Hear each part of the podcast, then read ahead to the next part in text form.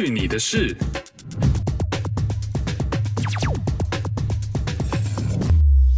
欢迎收听《去你的事》，我是 RT。如果你喜欢我的节目的话，请你要订阅并且分享。今天呢，带我去上班的这个单元，要来跟大家聊一聊，我觉得是一个很专业，但是却又是很生活化的一个职业。那这个职业的 title 呢，有非常多，我们待会儿来请我们的嘉宾再来慢慢一一跟大家介绍。那我们暂且呢，就统称它为是一个保姆，一个全职保姆这样的一个职业好了。首先，我们掌声欢迎艾妈，Hello，谢谢，谢谢大家，谢谢听众。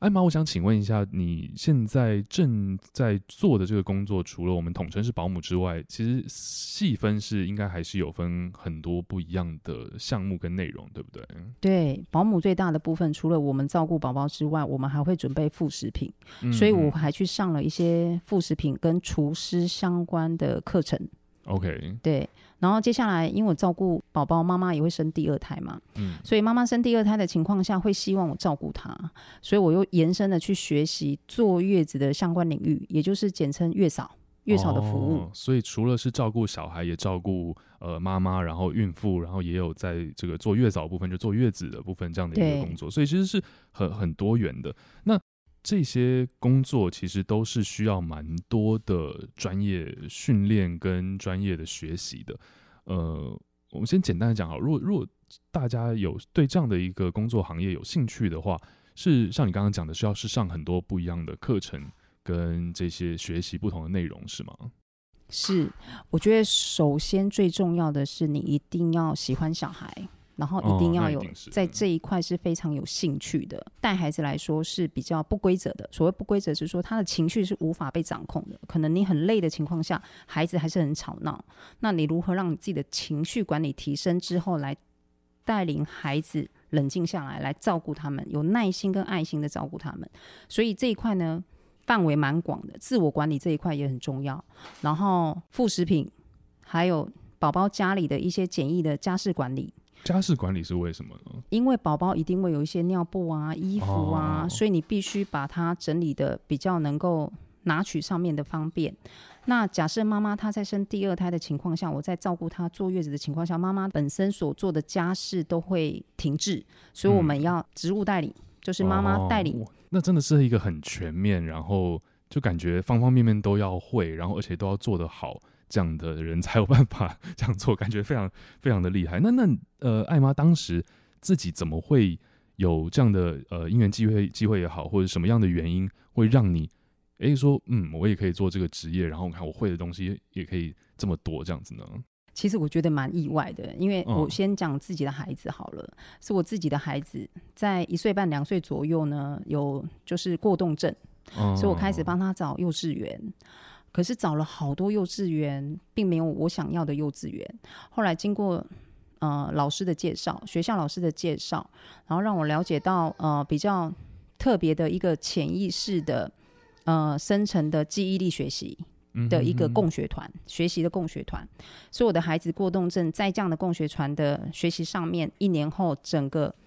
学习能力都提升了，而且过动的现象也大幅改变。于是我就去研究了带领孩子的教育模式，所以我在怀老二的时候，胎教也使用这样的方式，所以我的老二就是异常的好带，记忆力的能力跟他的沟通表达的部分都比哥哥强，而且蛮爱读书的。是因为等于有自己这样子的一个就是孩子的状况，所以才走入保姆这一块。哦，所以你就讲我，我不只是说。怎么样可以让别人来帮助到，而是你自己想要学习更多有关这方面的专业的知识。对，所以最开始的时候，并不是从坐月子跟比方说照顾孕妇开始，是从孩童的教育开始。对对，是我自己孩子的教育开始。哦，对，然后先走保姆，保姆，然后再来走照顾妈妈。嗯嗯，坐月子的部分。那慢慢的，就比方说从最开始呃孩童的教育啊，然后到坐月子啊这个。呃，孕妇这一块的这些专业的知识，包括像刚刚讲到，又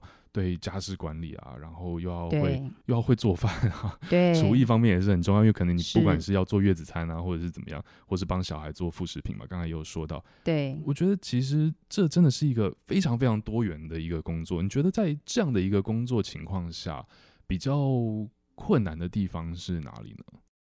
比较困难的地方应该是灵机应变的部分。嗯，怎么说？呃，比如说可能坐月子来说好了，嗯嗯，可能厨房的餐具使用上，或是他器具使用上，可能不是那么周全，所以我们可能就会准备自己的东西。对，哦、就等于或是在家人，嗯嗯嗯，都是产妇家人坐月子家人的沟通方式，因为可能一个陌生人来到家里，我们如何让他快速的跟家里互动融入，哦、这一块是嗯比较重要、比较要胜任的。大家可能普遍上听到的所谓月嫂这样的工作，他就是真的住到这个妈妈住的地方家里面，家里面对，可能一待就是一个月甚至更长的时间嘛。那一开始就是等于是。对你来说好了，也是住到一个陌生人家，所以你也要花一些时间去习惯这个家人他的呃生活习惯啊，或者是这些，像你刚刚讲，所以你比方说在去到这个客户家之前，你会先去问说，哎，你有什么东西没有啊，或者什么，还是说你自然就会我就会准备这些东西，in case。就需要用到这样子吗？嗯，可能跟妈妈的互动上面就会比较频繁，有时间就会去拜访她，关心她怀孕的状况啊，有没有不适啊，或者是说她在呃怀孕的一些相关知识要补充什么营养品，跟她去做互动，嗯嗯、然后就会比较间接性的了解他们家庭的状况，所以后续的坐月子照顾相处上面就比较能够自然，比较能够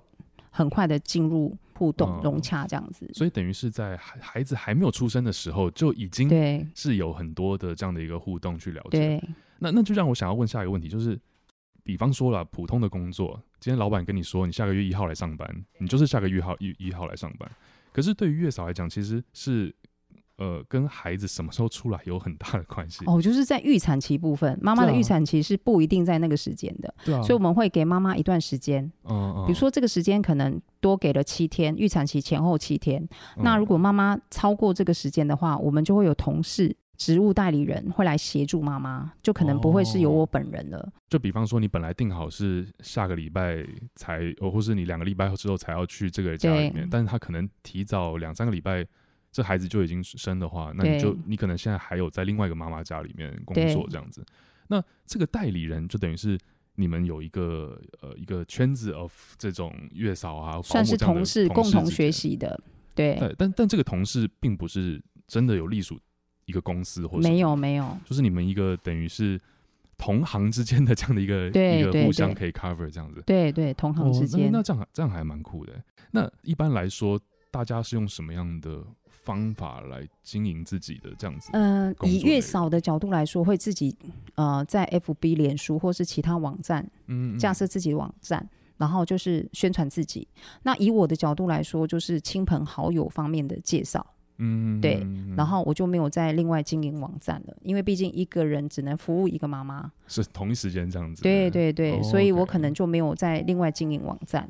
是因为艾妈生意非常好，非常专业，所以她不需要经营网站，她就可以有很多很多的 case 来接这样子。广告时间，每一个企业都需要自己的网站，网站的目的不只是产品目录和联络方式。一个成功的网站能帮你强化曝光率，提升知名度，增加营业额。一个成功的网站能帮你达到你要的目标。怎么将你的网站转型为成功的网站？详情请上 oldmoondigital.com。呃，我们刚刚讲到的只是一些简单的呃时间线上面的一些冲突，那可能这个时候就你需要呃有好的这样的一个 network，你可能有很多同行之间可以互相来 cover。是，那是不是有时候你可能也会帮别人 cover 一小段时间这样子吗？OK，那这个时候就出现一个问题，就是因为是住到这个人家里面去嘛。那如果今天比如说呃你跟同行之间，然后他请你来 cover。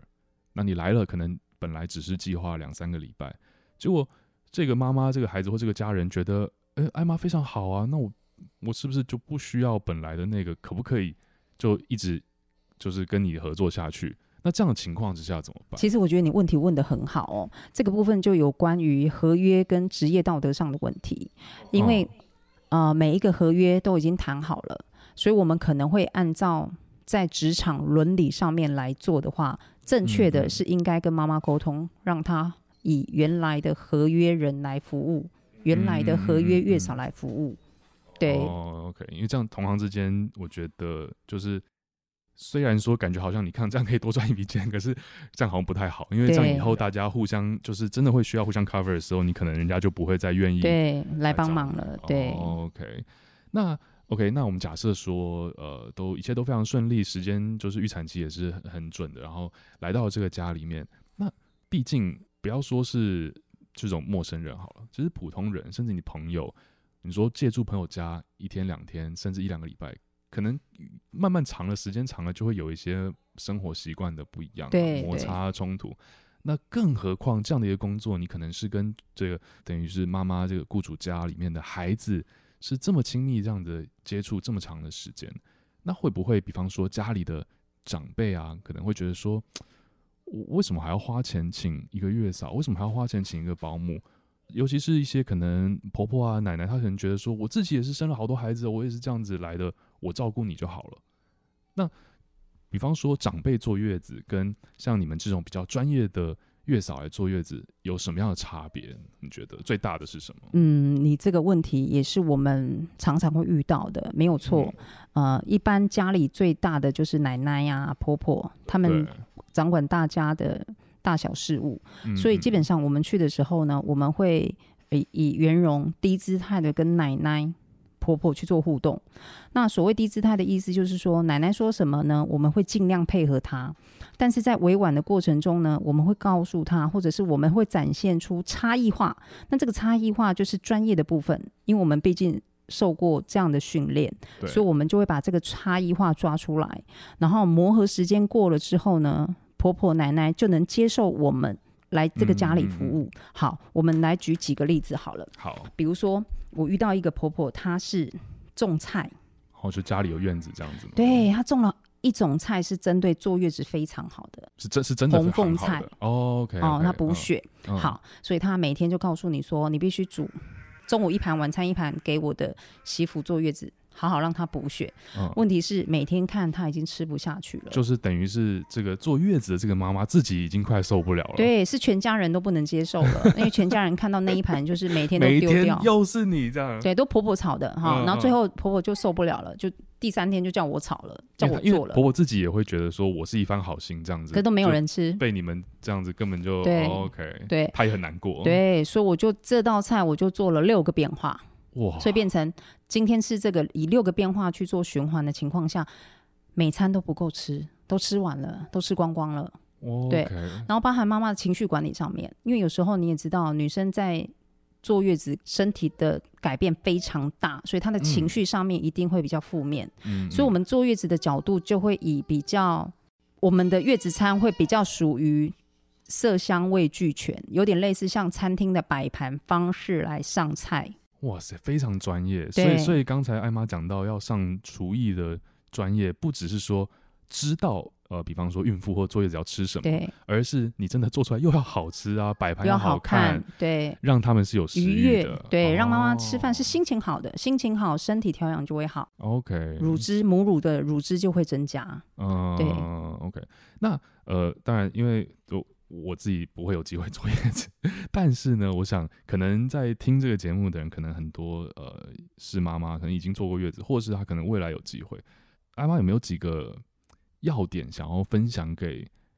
就是在坐月子的时候要注意的一些事情，是可能很多妈妈会忽略掉。以你的经验这么多年来，或者是会有一些呃建议给。可能以后要有机会要坐月子的这些女生，好，当然我刚刚讲过，坐月子是女生改变的最大的机会，嗯，改变身体，改变身体变好，心情变好，甚至更年轻，皮肤更好，所以坐月子是非常重要的。在我的部分，我会搭配一个权威中医师来协助妈妈的体质辨别，好让我在月子餐上面能够针对她的体质来搭配餐点。好，假设。各位妈妈都没有办法去找到适当的的医生来协助你的时候，你一定要记住，坐月子一个月或四十天里面有四大阶段。第一个阶段就是要代谢、嗯、排毒，嗯嗯，好、嗯。第二个阶段要调，第三个阶段要养，第四个阶段要补。第二个阶段调的部分就是你先排完恶露，排毒，排完之后调的是要调你的。身体不好的部分，比如说你胃不好啊，你头痛啊，你腰酸啊，所以这一块你就要非常的注意。嗯、第三个要养，养你自己，所以你要多休息、多睡觉，尽量不要让自己太操劳，包含也不要一直一直想事情、一直生气或是流眼泪等等的。嗯、再来就是补血补气。补头发就补肾气嘛，才不会在三个月、六个月之后去掉头发。所以四个阶段一定要抓准。好，讲这么多专业，我们最简单讲第一个，真的不要吃生的水果。生的水果？坐月子四十天，所有的水果都不要生吃。所以，比如说，请你入甜点这些都不可以吗？你橘子可以烤熟哦，你的苹果可以做成苹果炖汤。银耳炖苹果，呃，okay, 喝热的，okay. 吃热的，因为你必须养你的五脏六腑，养脾胃。嗯嗯，嗯，对，所以你不吃水果的话，你一定会改善身体百分之三十、四十以上。可是，如果以西医的角度来讲，我会觉得吃水果是健康的。我刚刚讲的是入甜点，以温热的方式入口，哦、不要吃生冷冷的水果算生冷。是啊，哇，学到了！今天我都从来都不知道水果算是生冷的东西，我以为比方生鱼片啊或者什么这种才算。嗯，对，这个是真的很多人不知道。然后第二个，不要吃豆腐。What？三十天、四十天，千万不要吃豆腐，除非你自己做。怎么做呢？豆浆加鸡蛋变成鸡蛋豆腐。为什么呢？因为坊间的豆腐都会加石灰，嗯嗯，去凝固。石灰属高寒冷。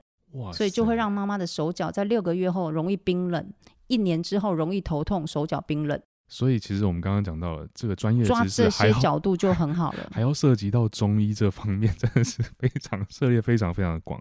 这个真的好，我觉得是一个非常棒的一个点，就是你其他东西如果今天听了不一定记得住没有关系，但你只要记得坐月子的时候不能吃生冷的东西，水果要吃熟的，入口的东西全部都是温热。OK，我相信就可以改善非常多部分了。OK OK，哇，这真的是还蛮蛮蛮重要的一个点诶。我觉得，甚至因为我最近有听说，呃，有一些西人朋友，就西方的这些女生，很多人就是我们中国人常常就会说，哎，他们都不懂得坐月子啊，他们就一生完之后就回回去就继续在外面爬爬照啊，都没有什么这样。但是其实好像也越来越多的这些西方的朋友，他们也开始注重这样的一些养生也好，或者是坐月子，是吗？对，我有一个朋友，他后来娶了一个美国的太太，嗯嗯，然后他也是半信半疑。那因为他身体有一些症状，嗯，所以我透过食疗的方面帮他改善了。坐月子期间，那为什么呢？因为月子期间荷尔蒙改变，所以你在吃什么，身体的吸收力是百分之八十的。比如说一个东西，我们正常人吃可能只有吸收百分之三十，其他可能就排掉排掉了。可是坐月子的妈妈不一样。坐月子妈妈的吸收力是百分之八十，比如说我吃一个冰淇淋我都没感觉，可是妈妈吃一个冰淇淋可能就咳嗽了。哦，好，可是有些妈妈会觉得说，我并没有咳嗽啦，因为她可能很年轻，她有底子，嗯，身体的底子。可是如果说有些妈妈本来体质就不好，嗯，我还是建议你先还是不要吃生冷的。但是欧美国家他们那些是没有相信的，对啊，他们就每天喝冰水，所以他们的子宫问题跟雀斑。很多是因为这个原因长上来的。哦，OK，对，所以是因为对生活方面就是有些是先天性的雀斑啦。我我在讲是产后的部分，产后因为吃冰影响的。对，所以坐月子真的能改变一个人的体质很多吗？对，体质改变非常非常多。呃，那我们再再往后讲好，比如做完月子了，那其实还有有的时候艾妈也会有这些负责照顾孩子啊，然后。就是呃，教育孩子这样的一些部分。那呃，在这样的过程当中，就算只是坐月子的部分，其实，在那一个月四十天的时间，你可能跟孩子也是算是整天都是一直在相处的。对。那总有一天你要跟这个孩子说拜拜嘛，因为你要去下一个妈妈要服务啊，合约结束了，合约结束了这样子。那你这么多年来，你会每次都会觉得很不舍，对不对？会，每次都会很不舍。后来我调试的心态就是，都不要说再见。每一个孩子，我们都爱在心里面。我们只是离开，随时都可以回来，但是我们都不要说再见，都不要说分手。其实我们照顾一个零岁的孩子啊，就像跟他谈一场恋爱，嗯。但是这个孩子呢，他并不会说话，所以我们必须用心去感受到孩子的任何一个眼神、任何一个动作，嗯嗯，他的需求是什么。所以当我们投入一个月、两个月，已经建立起那种情感的时候，其实你真的很难说再见。所以基本上我不说再见。嗯，对。嗯那像你这样以往这么多不同的妈妈，这么多的孩子，你们是会呃，比方说会有长期保持联络嘛？就是你会会会回去看说，哎，这个孩子之后。有没有什么需要帮忙的地方啊？或者是呃，他成长之后有是变成什么样子，都会去 follow 这样子吗？呃，应该是说，后来我也发现到妈妈在教养上面有一些压力，嗯哦，所以我自己的经验就是因为两岁孩子的关系，所以有接触到一些比较特殊的教育，也跟妈妈做分享，嗯哦，就是妈妈在接触这样的教育之后，孩子也会变得比较好照顾，也比较聪明，也比较好带，所以我要跟嗯这个。主持人 Richard，Richard，可能这一块要简介一下，没问题。我可能要跟主持人分享一下，就是说零岁教育呢，透过大脑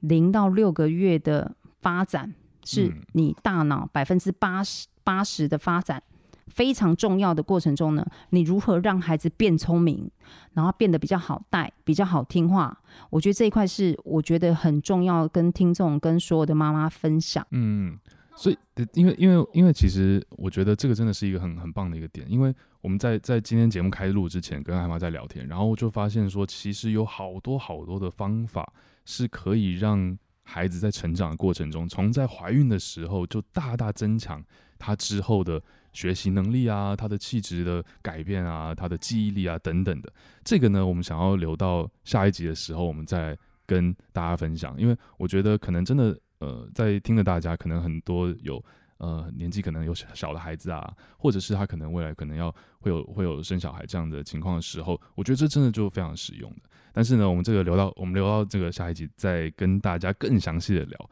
但在这一集呢，最后我想要就是问一下艾玛，呃，我们现在讲月嫂这个部分，就是如果现在大家假设说他不认识任何人有这样的一个呃，比如说可以互相介绍的 network 或人脉。他要怎么样来找到一个怎么样找到一个好的月嫂吧？应该怎么讲。第一个一定要能够弹性的配合妈妈，嗯，再来跟他访谈的过程中要有一个缘分，跟他聊天的过程中你自己是舒服的，你是喜欢的，人跟人之间的相处是一个缘分。嗯，你看他顺眼，他来你家里工作就是顺利的，就是顺眼的。你在跟他聊天互动的过程中，你觉得是舒服的，那这个人就是可以照顾你的人。好，那至于基于专业与不专业，我相信坊间的资讯都很多，网络的资讯也很多。他既然能够当月嫂，他一定有基本的专业。那如果说他在服务你过程中，你觉得某些专业是稍嫌不足的时候，因为你们的缘分相处融洽，所以他也可以能够调整他的步调来跟你做配合。所以你这样子这一个坐月子的过程中，你就会非常的愉快。嗯，OK。所以其实就是除了各方面的证照啊、专业的知识都要到位之外呢，顺眼跟聊得来，我觉得很重要。其实就跟其实跟交朋友一样了，对，就是你跟这个人如果聊不来。就感觉怎么样都是，千万不要委屈自己，在面谈月嫂的过程中，千万不要因为专业，但是你讨厌他，但是为了他太专业，我一定要来要求他跟我，还是会有很多摩擦，因为生活在一起，会很很多摩擦，所以缘分相处谈的过程中是愉悦开心的。这就是你的首选。那这个我们这讲就是呃，算是妈妈来跟月嫂来来选月嫂，或者来跟月嫂谈的时候，那有没有你在这么多年的经历，有有妈妈来找你谈，谈完之后你觉得